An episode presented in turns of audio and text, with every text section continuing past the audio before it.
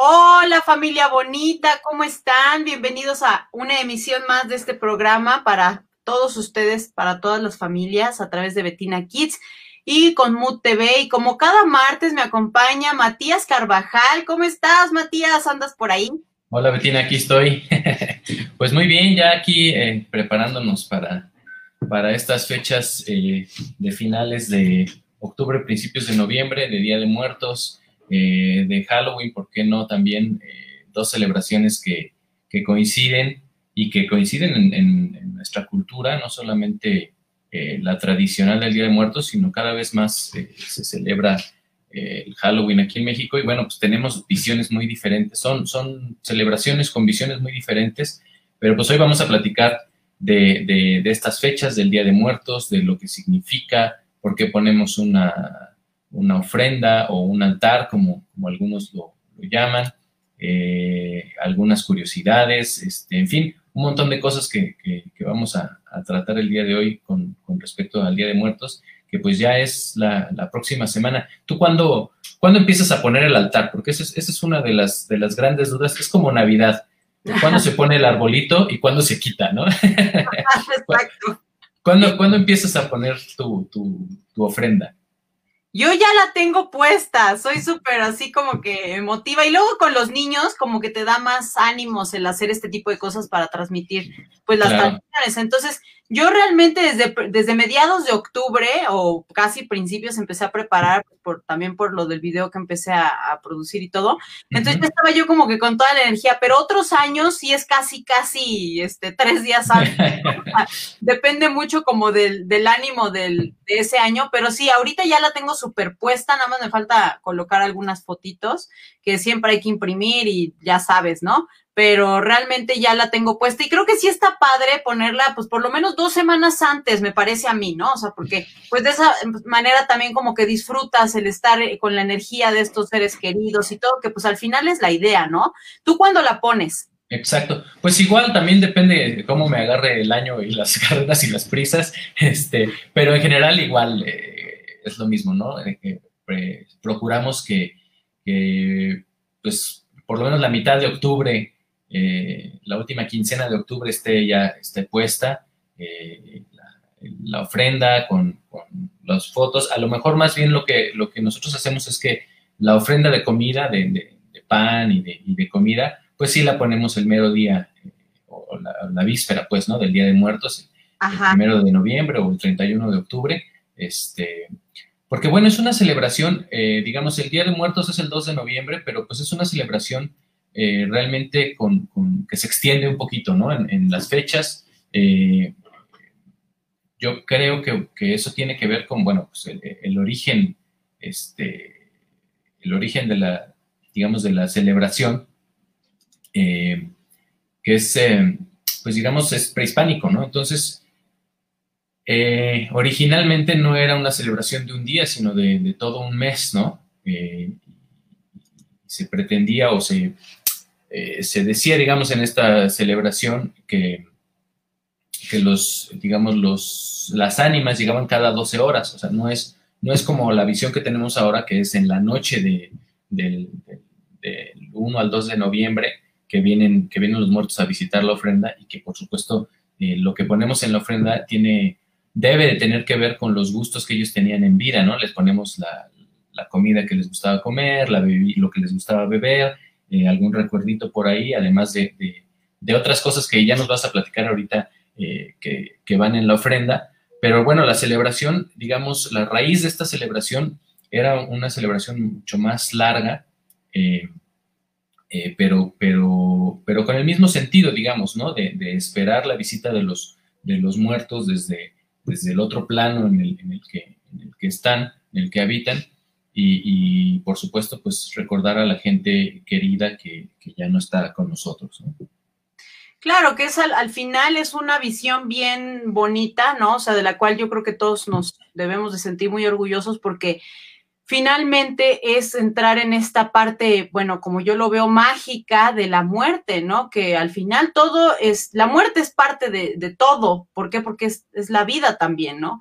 Entonces no puede existir vida sin existir muertes. También si lo vemos desde este punto, pues simplemente es como una liberación, una limpieza. Cada segundo muere para dar... Eh, pues vida al que viene, ¿no? Entonces, si lo vemos desde este punto y todo lo que, lo que representa para nuestro país, la muerte, honrarla, verla con este respeto, con este cariño también que pues tenemos arraigado porque somos muy, pues, personas muy eh, amorosas, digamos, a veces no lo demuestras exactamente con manifestaciones físicas o así, pero finalmente creo que los mexicanos somos personas eh, apapachonas, amorosas, que recibimos pues en general la vida con alegría, ¿no? Y entonces todo esto se ve en nuestras tradiciones, en cómo hacemos un baile para celebrar a los que ya no están, el, el todo el, pues, ¿cómo se dice? El, el ritual que implica el poner cada cosa de la ofrenda. Entonces, pues sí es como muy importante para nosotros esta celebración y muy bonita la visión que tenemos y creo que es muy padre poder compartirla con los niños y que ellos crezcan teniendo esta magia, porque finalmente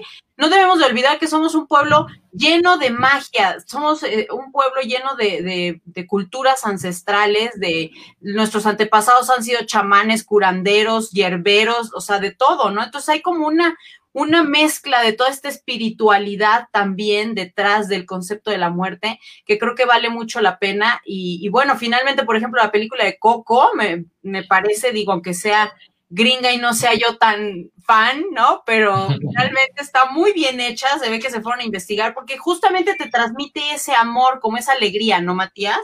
Por, por nuestros difuntos. Exactamente, digo, en el mundo eh, europeo en el viejo mundo occidental, pues eh, esto lo, ven eh, de manera un poco extraña, el, hecho de celebrar la muerte, de hacer una celebración en torno a la muerte. Eh, nosotros, bueno, pues estamos acostumbrados y es parte de nuestra cultura, pero, pero desde la perspectiva de otros países es, es, es una cosa relativamente extraña por, por, por, lo que implica, ¿no? digo, nosotros, el ser humano como, como por naturaleza, pues le tiene miedo a morir, el instinto de supervivencia nos lleva a tener miedo a morir y tenerle miedo al tema de la muerte, ¿no? Pero las culturas prehispánicas, la azteca principalmente, bueno, hacían esta celebración en, recuerdo, ¿no? Y la, digamos, el mestizaje de la, de la celebración eh, con, la llegada de los españoles, em, digamos que la resumió en vez de, en vez de esta celebración que duraba todo un mes, que, eh, que estaba dedicado a, Huitzilopochtli, este, se celebraba el noveno mes del calendario eh, azteca, que era el, mes del nacimiento de las flores, ¿no? Con, todo este tema de la, flor de muertos, de las flores de muertos del cempasúchil. Eh, y, las, y, las, y las tradiciones, digamos, que, fueron permaneciendo eran, por ejemplo, la, gente cocinaba en recuerdo de los muertos y luego compartía esa comida con, los muertos, la ponía en, ofrenda, ¿no? Y yo creo que es una manera muy, muy, muy bonita y muy padre de recordar a los que queremos, de decir, eh, voy a cocinarle, aunque ya no esté aquí, a cocinar en recuerdo y compartir esa comida una vez más con, alguien que, ya no está, ¿no? A final, a final de cuentas, eh, en torno, también en la cultura mexicana, en torno a la, a la mesa, en torno a la cocina, es que se hace mucho la vida de familia, las reuniones familiares. ¿Cuántas veces no vamos a una reunión eh, aquí en México y, eh, la reunión termina en la cocina, ¿no? Porque pues ahí es donde se está preparando todo y ahí, se, ahí termina siendo la reunión en la cocina, aunque haya más espacio en otros lugares de la casa, ¿no? Entonces, em, ya cuando llegaron los españoles, bueno, pues eh, digamos que conjuntaron esta, esta celebración pagana prehispánica con las misas de los fieles difuntos el primero y el, 2 de noviembre, ¿no? El primero de noviembre que era eh, dedicado a los niños y el 2 de noviembre dedicado a los niños adultos y bueno, pues eso es el resultado, es eh, como lo celebramos ahora, ¿no? Hay que también recordar que los, eh, los aztecas, em, cuando tú te, mueres, no, no ibas a, determinado lugar después de, la vida, cuando, cuando, morías, no ibas a determinado lugar correspondiendo a cómo te habías portado en vida, como en la, tradición católica, ¿no? En la tradición católica, si te portas bien o mal a lo largo de tu vida, pues vas a determinado lugar, al cielo, al infierno. Eh, y, no, para los aztecas eh, lo que lo determinaba era la manera en la que, morías, ¿no? Eh, si morías en batalla o si morías de, muerte natural o, había un lugar para los niños, y si, moría un niño, pues iba a otro lugar. Entonces, también eso, pues se fue, digamos, mezclando con la tradición católica. Eh, hay que recordar que, bueno, pues es un mestizaje duro, es un mestizaje fuerte de, dos culturas que chocaron y que a pesar de que los españoles pretendían evangelizar y traer su religión a estas tierras, bueno, pues obviamente, por supuesto que iban a encontrar eh, resistencia y por supuesto que hay tradiciones que, que permanecieron y otras que se, que se mezclaron, ¿no? Y entonces, por eso tenemos ahora, bueno, pues el primero y 2 de noviembre dedicado a, nuestros santos difuntos, ¿no? Eh, es el Día de Muertos, mezclando la tradición eh, prehispánica con la, tradición católica. Y, además, bueno, le sumamos la, tradición angloamericana e inglesa del Halloween, del Día de Brujas, que es el 31 de octubre, que por alguna razón eh, es coincidente en fechas, ¿no? O sea, digamos, la, esta temporada, esta, este momento del año está dedicado a eso, a, un poquito a celebrar a los muertos, pero también un poquito lo, oscuro, lo, que, lo que espanta, ¿no? Y fíjate, un, dato más antes de, antes de que nos platiques eh, los eh, aspectos de la ofrenda. Em, el pedir calaverita eh, no, es, no es originario o no es original de la tradición de Halloween, del, trick or treat, de, pedir dulces en Halloween. Es, eh, viene también de la tradición eh, azteca prehispánica de compartir el pan, de compartir el pan de muerto, el pan de muerto que se hacía para, ofrendar y para compartir con los muertos, eh, de, esa, de ese momento de ir a llevar la comida y de pedir la, calaverita o la, la, comida, es que viene la, tradición de, que los niños pidieran calaverita. Y luego, bueno, pues igual se transformó, tanto como hemos importado como hemos exportado cosas en, las tradiciones y este y esa es la parte divertida, digamos, para los niños de, ir a pedir dulces o hacer una travesura. Claro, es una parte que les fascina además y esto de disfrazarse. Yo en lo particular no me encanta lo de, por ejemplo, disfrazarse de cuestiones que son violentas, porque me parece que nuestra tradición se basa en el amor, en el, honrar a los difuntos, en el respeto. Eh, tiene como muchos eh, valores de profundidad, ¿no? y eh, esta parte de, disfrazarse de algún asesino que va y ah, destripa a otro, o sea, como que esa parte no, o sea, no, no estoy tan, tan de acuerdo en, bueno, para nada de acuerdo en hacer del asesinato una diversión, ¿no? O sea, y al final los niños, pues, sí crecen pensando que, jajaja, ja, ja, qué divertido. De hecho, aquí por donde yo vivo, se hace todos los 31 un, una, una, un holgorio, es como como una romería, no se puede decir la palabra de otra forma, pero fíjate que en uno de los años nos tocó ver a un cuate disfrazado de Jason con una motosierra, o sea, era real. Me dijo, no, seguramente le quitó la cadena, pero yo estaba infartada de verlo así, que le hacía así, iba por todos lados con esa cosa, yo decía, es que no invente, se le va, no sé, ¿no? O sea, entonces como que no, la verdad eso a mí no se me hizo tan divertido.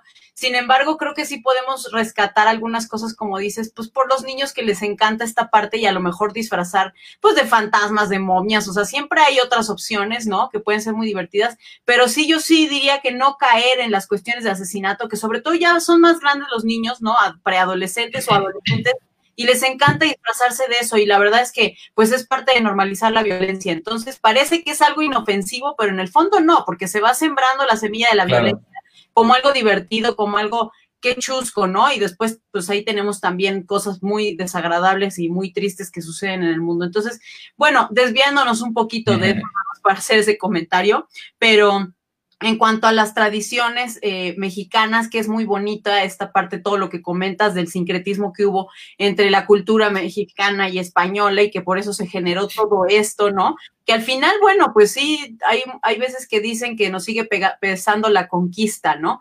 Y pues en alguna forma sí, porque fue dolorosa, ¿no? Pero por otro lado, también dio fruto a lo que somos el día de hoy. Entonces sí, siempre hay que honrar también toda esta parte. Y yo les quiero compartir algo súper interesante que me parece de justamente esta parte de la evangelización que decías, Matías, porque en Chiapas hay un pueblo que yo no sé si, si han escuchado, es muy conocido, que se llama San Juan Chamula. Y ahí hay una iglesia que, pues por fuera es una iglesia española como cualquier otra, ¿no? Con toda esta influencia que, que vino.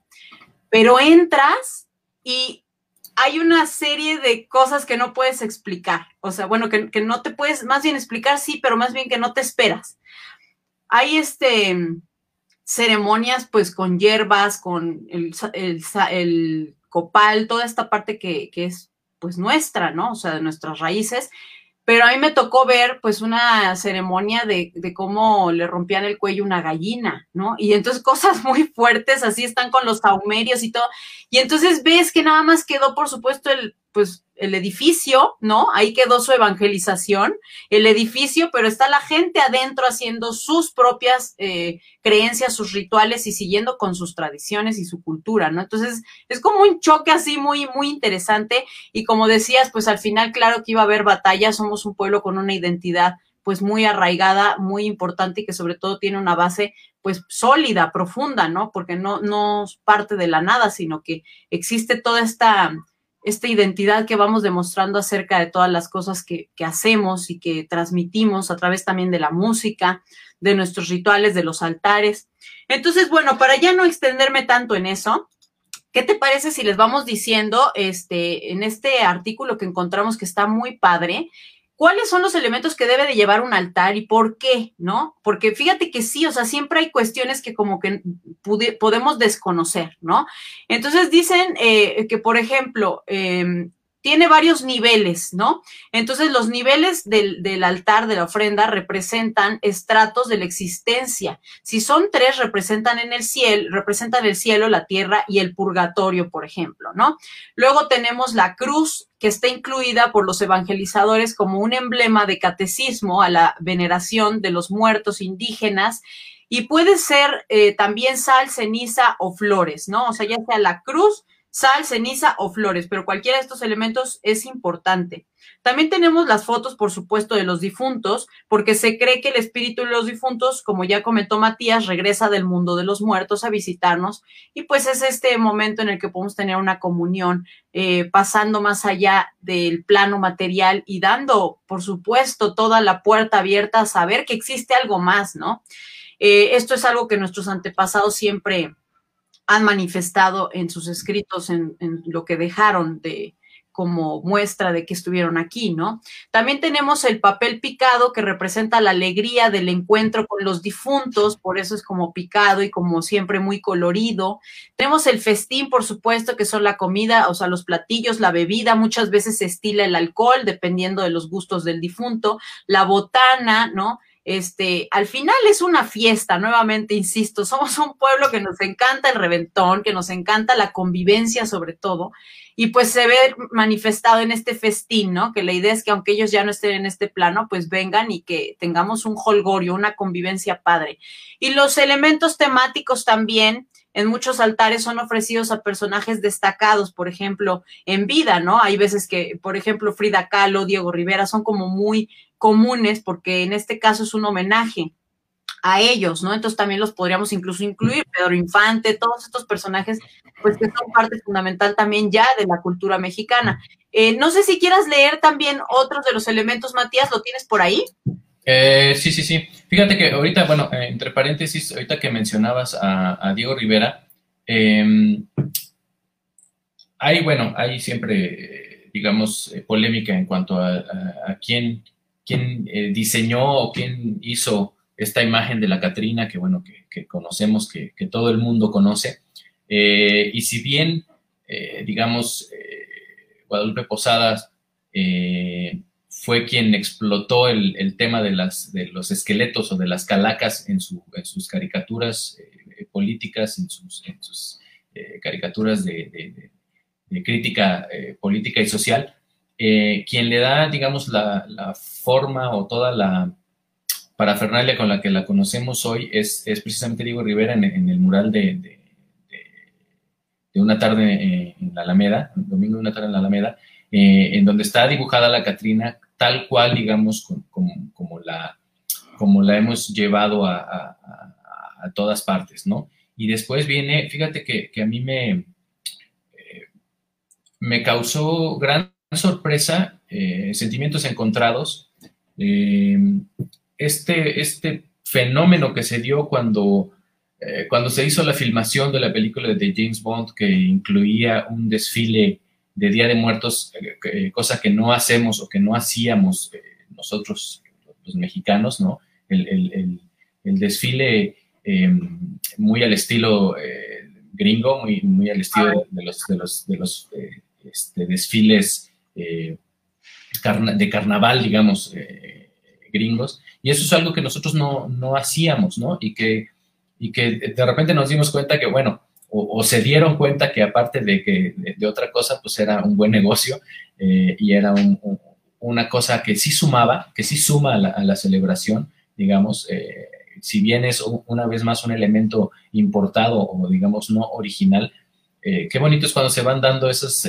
digamos, mestizajes y esos complementos, ¿no? Y ahora, bueno, desde, ese, desde entonces se hace una, pues este, este desfile, manifestación, caravana, festival, etcétera, que, suma a la, celebración de Día de Muertos. Y bueno, regresando un poquito eh, a, la ofrenda, este, por supuesto, sabemos todos que, lo sabemos porque lo vemos, ¿no? Desde chiquitos, todos los elementos que hay eh, pues, bueno, las, las, digamos, las veladoras, que son un elemento, o los cirios, o las velas, que son un elemento que viene, digamos, de, la religión católica, ¿no? Eh, que se encienden, eh, digamos, en, señal de eso, de, vigilia, de, duelo. el copal o el, y el incienso, que también tienen que ver con el mundo, con el mundo prehispánico, que digamos, eh, el símbolo es de que la fragancia ahuyenta a los malos espíritus, porque, bueno, por supuesto que, eh, y un poquito está retratado en esta película de Coco que mencionabas, eh, hay que guiar a los muertos hacia, de regreso hacia su casa, ¿no? Para que puedan llegar a visitarnos y, que no les pase nada en el camino de, allá para acá, ¿no? Y bueno, la flor de cempasúchil, que es, digamos, el, el, adorno por excelencia, porque además pues es una flor de temporada, eh, es una flor muy bonita, eh, digamos que es eh, espectacular en el sentido de que no es una flor como, como otras, es muy, muy icónica. Y bueno, el, color curiosamente del, otoño, ¿no? Que es el color anaranjado, que es el color de las hojas secas, que es el color de las calabazas, este, este color anaranjado y los tonos ocres del decaimiento de, la, lo verde de la naturaleza, pero que que al mismo tiempo eh, rebrota en este anaranjado vivo del, del, y, y, que bueno, pues es, es eh, en el mundo prehispánico fue designada la flor de, los muertos y para los muertos precisamente porque pues es una flor de, temporada de esta eh, temporada, ¿no? bueno, no puede faltar obviamente la comida, el pan, el pan de muerto, que, aquí también hay, este, una discusión eh, que podemos hacer larga y tendida. Hay a quienes no les gustan los panes de muertos rellenos, eh, igual que eh, en mi caso, que soy del 6 de enero, no me gusta la rosca de reyes que no sea la rosca de reyes tradicional, ¿no? entonces, bueno, hay un montón de variantes de pan de muerto relleno de todo, menos de muerto, eso sí. el pan de muerto no lleva muerto. y bueno, en, el, mundo, eh, digamos, eh, tradicional mexicano, sí indígena, eh, sí prehispánico, pero también actual, el petate. El, petate que es, que es pues, este tejido de, fibra que, tiene varios usos, el principal es para dormir, para no dormir directamente en el suelo, ¿no? Pero bueno, sirve, en este caso puede servir de mantel o de para recibir eh, los alimentos. Por supuesto, las fotografías de los, de los difuntos, la comida guisada. Normalmente, o lo ideal es que la comida la hayamos preparado nosotros mismos, o sea, que sea también un tiempo dedicado a nuestros difuntos, la preparación de los platos que a ellos les gustaban, ¿no? Eh, no, no que, vaya, traigamos o pidamos, este, ¿no? Hay platos, digo, a lo mejor más complicados de, preparar o que no sabemos, pero bueno, eso es un poquito también el, propósito es, ese de conservar las tradiciones y nuestra herencia familiar, que a final de cuentas pues es cultural también de, México y de nuestra familia, que es eh, pues toda la tradición culinaria, ¿no? Claro. Eh, y bueno, las, las, las, calaveritas, las calaveritas de azúcar que deben de tener eh, puesto en la frente el nombre del, difunto a recordar y a veces también eh, ponemos eh, con los nombres de los familiares vivos, un poquito como, eh, recordemos que, en el mundo mexicano, no solo en el, prehispánico, sino en el mexicano actual, ya con todos estos mestizajes de los que hablamos y todas estas mezclas y revolturas, los mexicanos le hacemos o, tenemos la tendencia de hacer broma de lo que nos da miedo, y por supuesto, a la muerte le hacemos broma y le hacemos estas, eh, digamos, eh, chistes, ¿no? Eh, porque precisamente para ahuyentarla, para, para, burlarnos de la muerte, para, para librarla una vez más, ¿no? Y, parte de la, de la, tradición que a, lo mejor no, no, necesariamente va en la ofrenda, pero,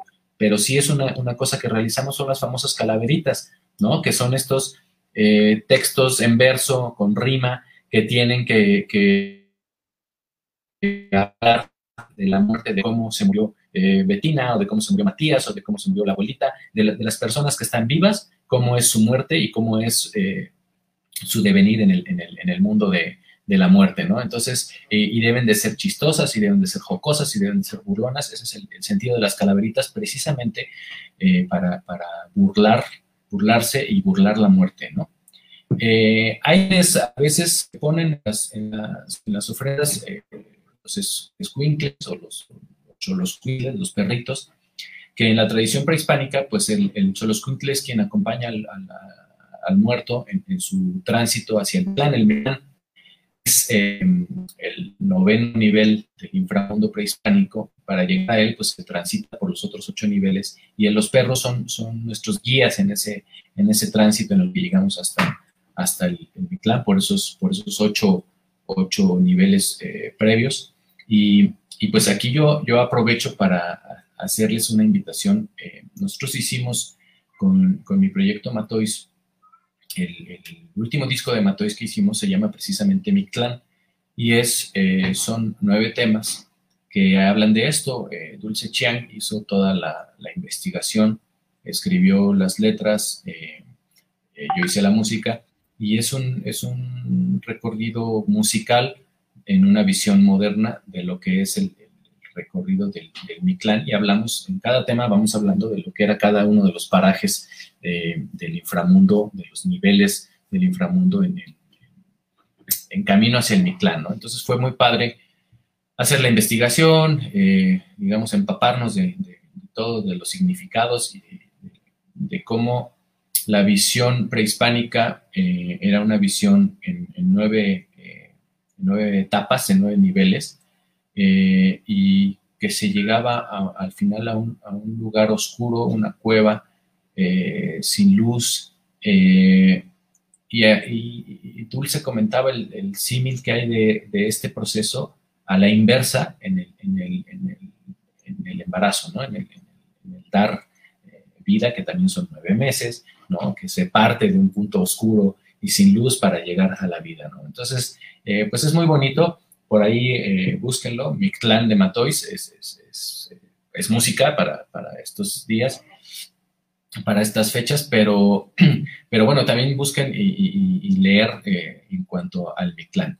Eh, y bueno, el, papel picado, que es, digamos, pues no debe faltar, el papel picado es el que le da vida y color a nuestra ofrenda y normalmente, bueno, pues es, un papel de china muy delgado, eh, cortado en stencil con motivos, eh, eh, por supuesto, pues del, Día de Muertos, calaveritas, etcétera, ¿no?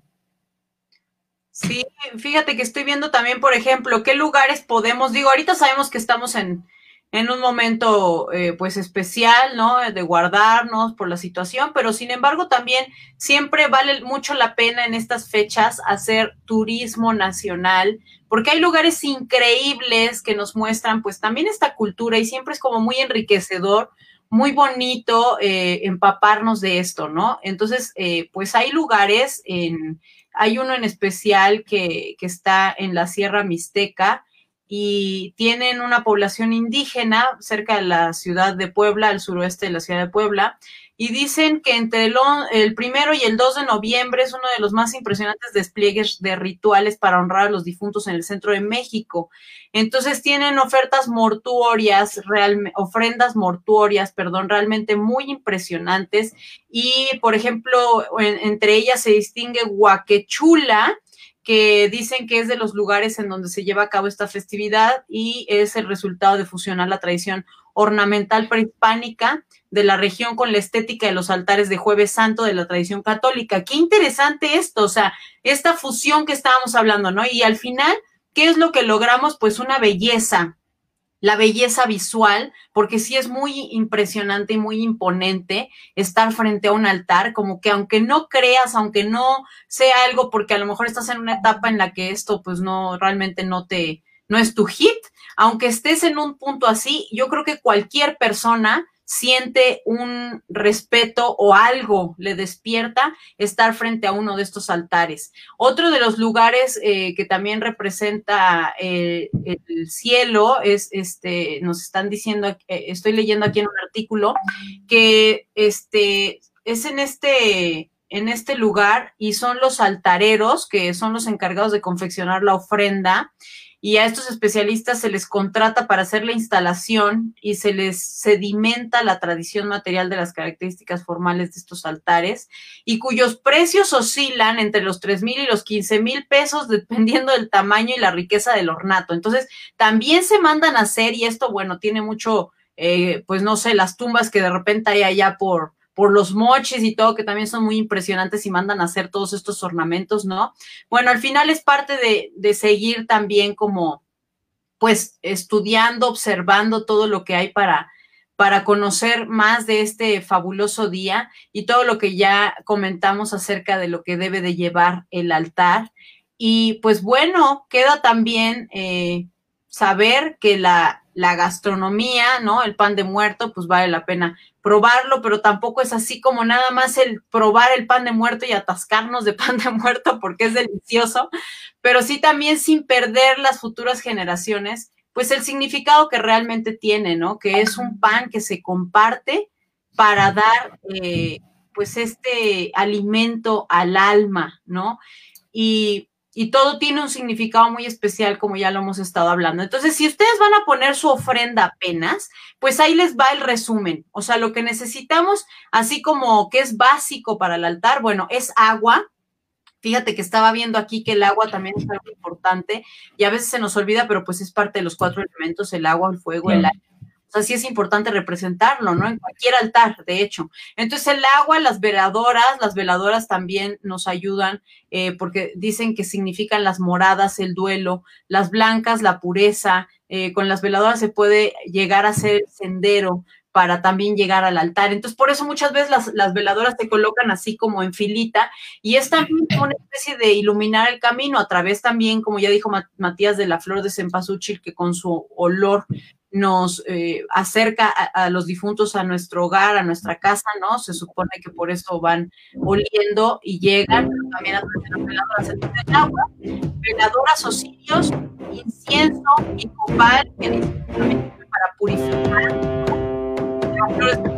la nube y alelí. Eso fíjense que no sé, si alguien que nos está viendo sabe qué es la nube y alelí, este, pues que nos diga, o tú sabes, Matías, porque yo no, no sé qué sea. No, fíjate que yo también estaba leyéndolo y eh, digo, son, son, según yo son, este, son flores, digo, lo que no sé es el, significado, ¿no? La, la, nube es una flor eh, chiquita, ah, blanca. Ya, ah, este, son flores. Son, son, son, flores también para complementar, digamos, la, la parte floral de la, Del altar, claro. y también tenemos el arco de flores y fruta, también es importante la cruz, el pan, el petate, que ya decía Matías y que también yo me acuerdo, está, el petate se utiliza mucho también para moler el chocolate. En el, creo que también se llama metate, el metate, ¿no? Que se hincaban las indígenas, ¿no? como tradición, bueno, el petate, las fotografías de los difuntos, la comida guisada por uno mismo de preferencia, como ya dijimos, las calaveritas de azúcar o chocolate, el escuincle para guiar a los muertos, la sal y el papel picado. Ahora sí que esto, de todas maneras voy a compartir este, la lista en los comentarios de este vivo para que la tengan a la mano. ¿Y qué estamos escuchando, Matías? Bueno, estamos escuchando el, precisamente el, el Mictlán, o sea, el, noveno tema del disco, es con el que termina el disco, que es el el, el, clan este, de este material que les comentaba de Matois. Eh, y bueno, por ahí está eh, la lista, el disco completo está, se puede escuchar en, todas las plataformas, en YouTube, en, Spotify, en iTunes, etcétera, ¿no? Eh, pero bueno, este, este tema pues es la parte ya del Mi Clan, es un poquito más épico, por decirlo de alguna manera, más sinfónico el tema, pero lo demás el material son canciones que tienen una letra, eh, te, digo, te decía, escrita por Dulce Chiang, eh, con, con, pues con todo los elementos y el significado de lo que era el, camino hacia, hacia el Mictlán, ¿no? Y este, yo fíjate que antes de que me preguntaras eso se me fue, ah, lo que decías del, del, petate, el metate y el, este, y el molcajete. Eh, mucha gente pone la comida, la ofrenda de comida la sirve en, por supuesto, en ollitas de barro y en molcajetes, ¿no? Eh, eso, bueno, pues es, eh, muy bonito, muy mexicano también. yo, yo recuerdo que mi abuela ponía dulces de leche, pero yo supongo que los dulces de leche los, ponía mis abuelos eran de, Guadalajara, de Jalisco, ¿no? Entonces, este, era, era como parte de la ofrenda de comida, los dulces de leche, pues por, por la tradición de ellos de, su familia de comer este, dulces de leche, ¿no? Pero pues así nos vamos encontrando el vasito de esquites, el, este, el pozolito, eh, ¿no? Las tostadas de pata, este, las quesadillitas, eh, los tlacoyos, eh, en fin, muchos antojitos que forman parte de, la ofrenda. Por supuesto, el, el el, este, el tequila, el mezcal, eh, la cervecita eh, o algún otro eh, alcohol que, le gustara al difunto. Este, ¿qué más? Bueno, fruta, hay, quien pone fruta, por supuesto, fruta de temporada, ¿no? Que ya es muy, muy similar y muy cercana a la fruta de la piñata de, Navidad, ¿no? De, las, de las este, posadas, Entonces, este, por ahí, tejocotes, guayabas, este, fruta, fruta de, esta, de esta temporada, ¿no? Eh, el chocolatito caliente, por supuesto, el café de olla, las ollitas con café de olla, eh, en fin, pues, pues todas estas, estos antojitos y estas cosas que son muy mexicanas, que nos gusta, por supuesto, a todos comer, como, como bien decías, y bueno, el, pan de muerto. Eh, por ahí hay otra que, no, que, son los, los, huesos, los huesitos, que, que, son estos panes alargados con forma de hueso que también están cubiertos de azúcar, que hay, hay quien también los pone, aparte del pan de muerto, pone los, los, huesos. Este, en fin, bueno, pues todo eso podemos poner en la, en la ofrenda y por supuesto, pues las, las fotos de, para recordar a nuestros, a nuestros seres queridos que ya no, que ya no están aquí. Claro, y que están en nuestro corazón siempre y que lo, lo, siento yo muy así, que todo lo que hacemos llega esta energía hasta el cielo, porque siempre estamos en comunicación con ellos, aunque no estén en este plano físico, eh, con el cuerpo físico que tenían, sí están con la energía y están en comunicación con nosotros constantes. Y es que todo esto llega hasta el cielo y hace un puente para que podamos sentir también su calor y, no extrañar tanto. Y, yo quiero entrar un poquito también en esta parte, eh, pues muy interesante de, toda esta celebración y que también son las leyendas, que también es algo súper tradicional y característico de nuestro país que nos encanta y a los niños también. Y quiero compartirles la leyenda de la Llorona, porque fíjense que es uno de los mitos femeninos más potentes de nuestro país y esa es la expresión del dolor del más allá y se trataría del espectro de una mujer vestida de blanco que aparece cada vez que alguien muere.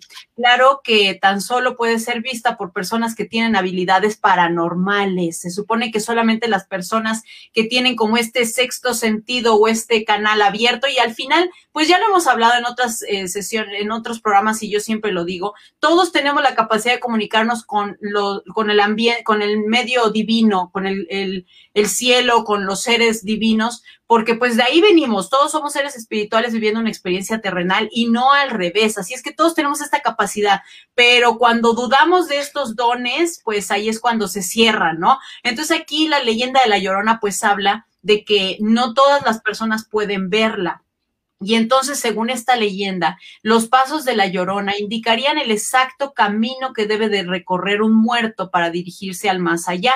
Incluso se cuenta que ella aparecía con el fin de llorar en nombre de todos los familiares del difunto, como las plañideras que existían antaño, hace muchos, muchos en, los griegos, en la época de los griegos, y para que así la pena de ellos sea menor, las, la llorona, pues ayudaba como a, a, a eh, ¿cómo se dice? Este, sacar todo este dolor, hacer como esta catarsis por todos los familiares, ¿no? Era como una plañidera. Entonces, eh, eso tan solo es la parte bonita de la historia, ya que hay quienes aseguran que esta figura femenina tiene un lado muy oscuro, ya que la llorona sería capaz de robar hijos ajenos para aminorar la pérdida que ella tenía y para vengarse de la muerte de los suyos. Y eso no es todo, ya que de acuerdo a otras versiones, esta mujer tendría la capacidad de hipnotizar también a los hombres con el fin de tener íntimas con ellos. ¡Qué barbaridad! Y también dice Dicen que por último esta versión indica que la llorona es una mujer que visita a los enfermos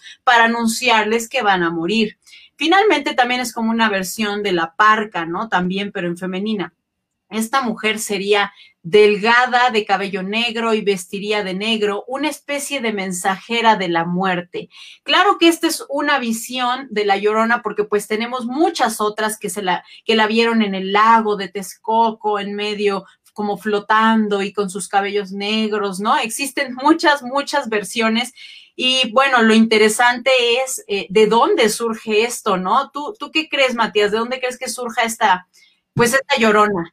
Fíjate que eh, qué bueno que cuentas esta eh, leyenda.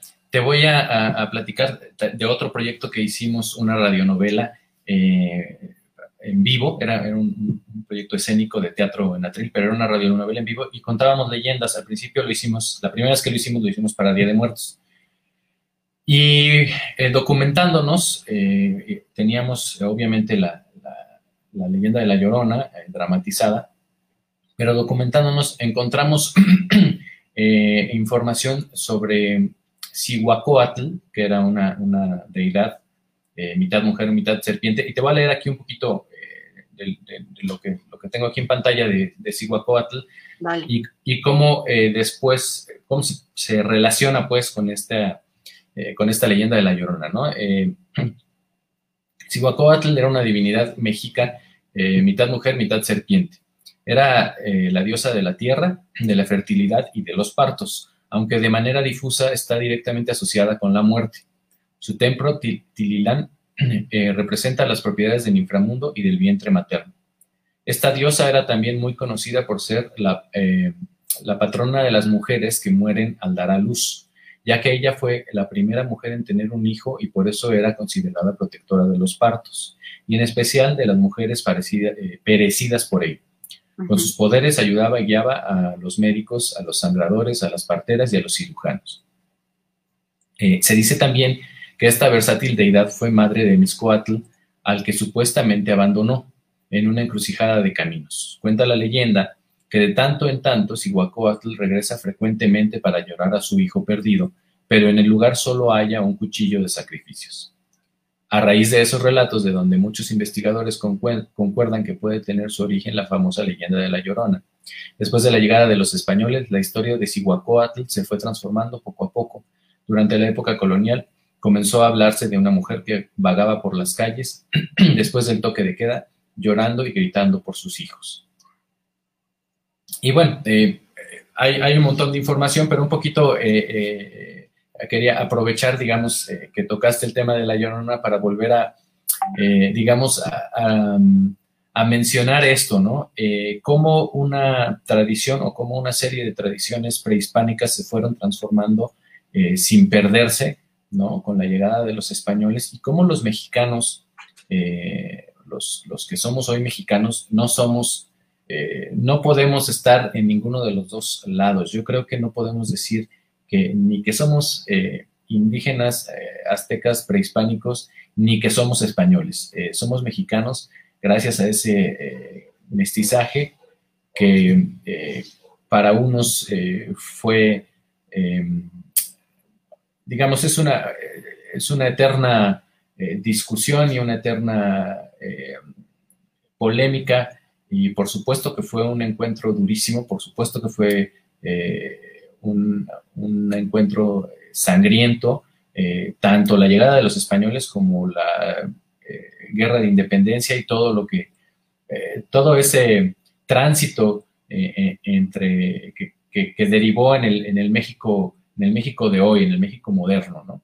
los mexicanos de hoy debemos estar orgullosos de nuestra historia y de nuestras tradiciones que provienen de esos dos mundos, no, no, las tradiciones españolas eh, como tal, nosotros no las seguimos y las tradiciones prehispánicas como tal eh, no las seguimos. Nosotros adquirimos, eh, ahora sí que lo mejor de dos mundos y nosotros somos, somos otra cosa que se llama México, que se llama mexicanos y que debemos honrar en el sentido de, del prevalecimiento de estas, em, de estas tradiciones y por supuesto saber de dónde vienen, ¿no? si bien la leyenda de Cihuacóatl va en un sentido eh, la leyenda de la Llorona la retoma en otro sentido y, digamos que al final de cuentas el mensaje es, es, muy, muy similar, muy parecido y, el mensaje es el, que decías, ¿no? Eh, el cómo el, llanto de una mujer por su hijo puede trascender el, mundo de los vivos y venirnos desde más allá, desde la muerte, a recordar lo que es la potencia del amor de una madre y sobre todo el dolor de perder un hijo.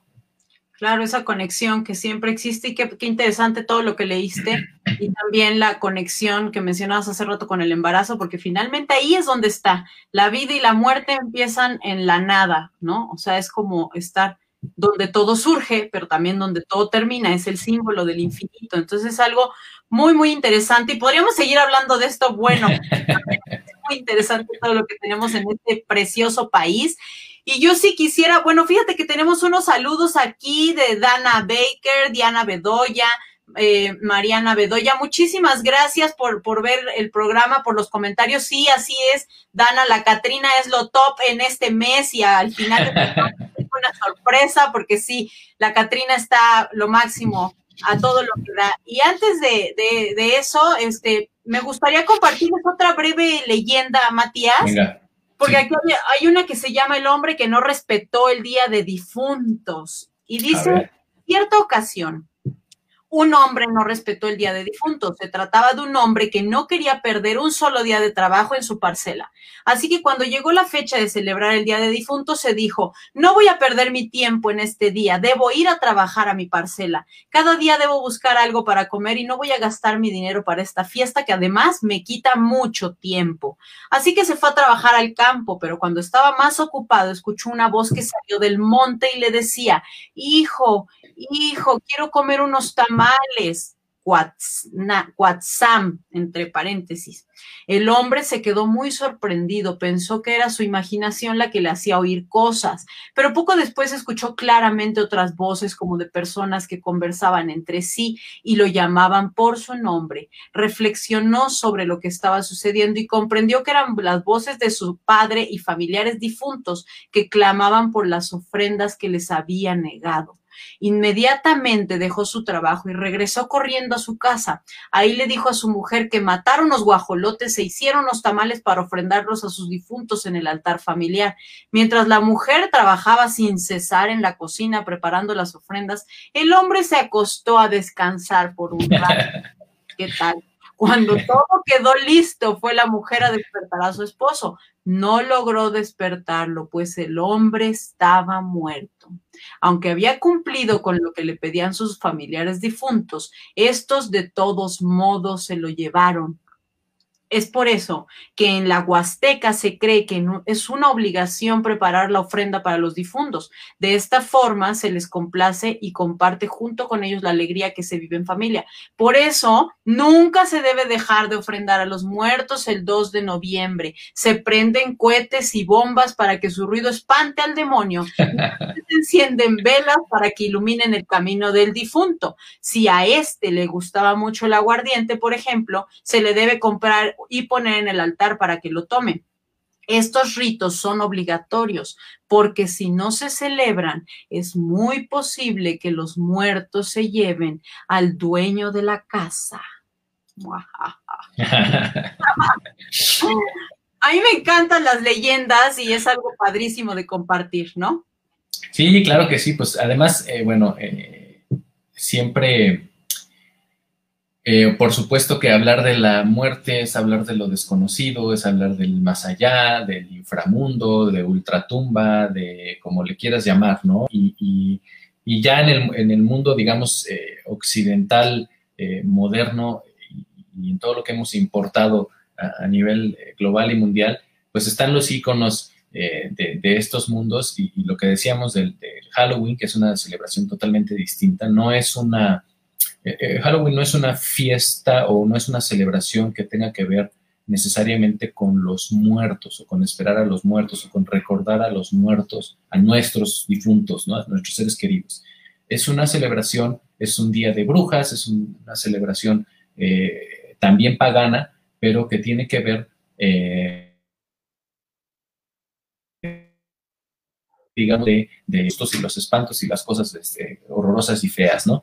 Eh, yo no sé si a ti, te ha tocado celebrar un Halloween en Estados Unidos, es, es, eh, impresionante, eso es otra cosa, ah, es eh, el, hecho de, que de verdad todo el mundo se disfraza, todo el mundo, vas al súper y la cajera está disfrazada y la gente que está trabajando está disfrazada y con unos disfraces loquísimos porque además, bueno, el tema no es solamente te puedes disfrazar de lo que sea, no, necesariamente te, tienes que disfrazar de, fantasma, entonces se disfrazan de, vaso rojo, de, este, vaso de fiesta, de hot dog, de, de 20 mil cosas, ¿no?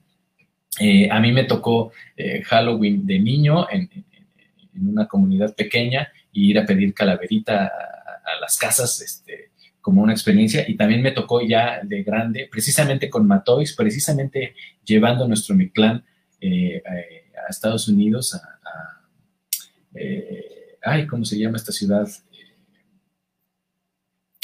Eh, bueno, eh, este, no, al, norte pegado con Vancouver. Bueno, y, nos tocó, pues, en, Halloween estar allá. Nosotros tocábamos en Día de Muertos, pero llegamos desde antes, llegamos en Halloween, y nos fuimos a, nos, nos ocurrió salir a un bar a tomar algo, y todo el mundo en la calle, en los bares, todos, o sea, nosotros éramos el bicho raro porque no estábamos disfrazados, pues ni de turistas, ¿no?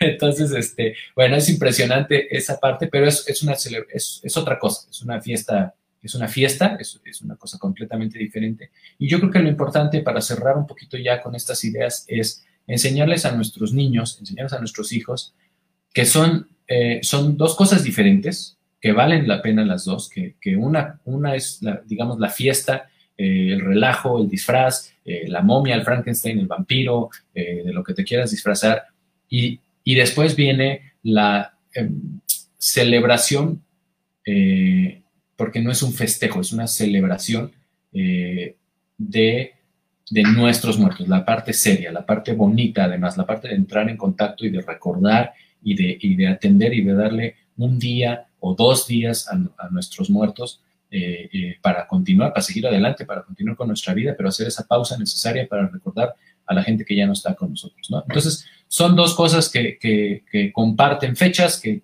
conviven, y, pero que sí hay que hacer la sana eh, diferencia para no mezclar una cosa con la otra y, no revolver, digamos, sobre todo el sentido de ambas celebraciones. Pero por supuesto que festejar las dos y adornar la casa con murciélagos, telarañas, este, cuervos, eh, calabazas eh, y todo esto.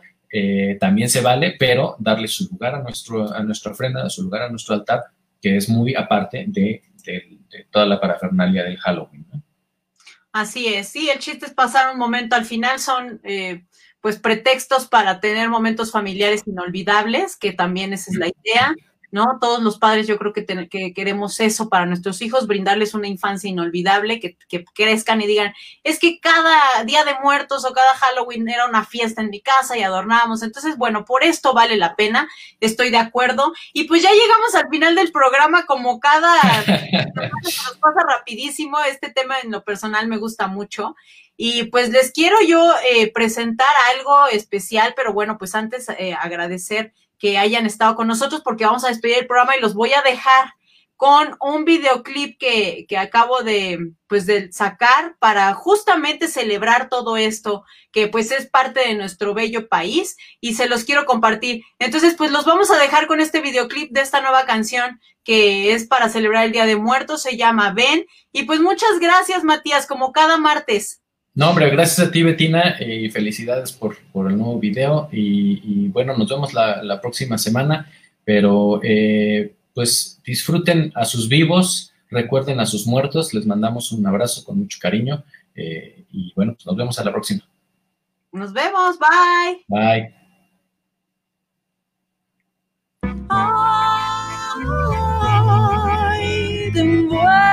como una flor aunque no quiera soltarte del mundo, te llevo.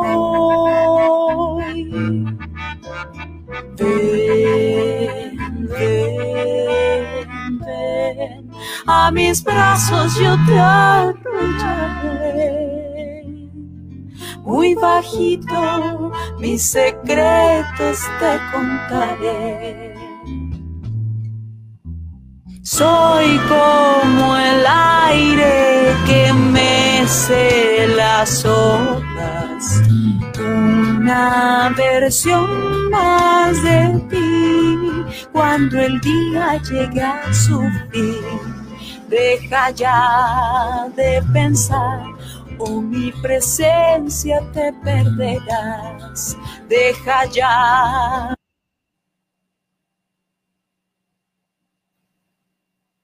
Se cortó. Bueno, pues ahí tiene un pedacito. oye, lo podemos ver en YouTube, por supuesto. Sí, sí, sí, es lo que iba a comentar. Lo pueden ah. ver en YouTube completo, también en mi Instagram TV. Estoy como Betina Kids en Instagram y en YouTube como Betina Arias. Ahí lo pueden encontrar también en mi página www.betinaarias.com. Ahí lo pueden adquirir. Así es que, bueno, ahí tienen una probadita y pues a celebrar, Matías, ¿no? a aprovechar estas fiestas. Exactamente. Pues muchas gracias y que tengan una excelente semana. Nos vemos. Bye.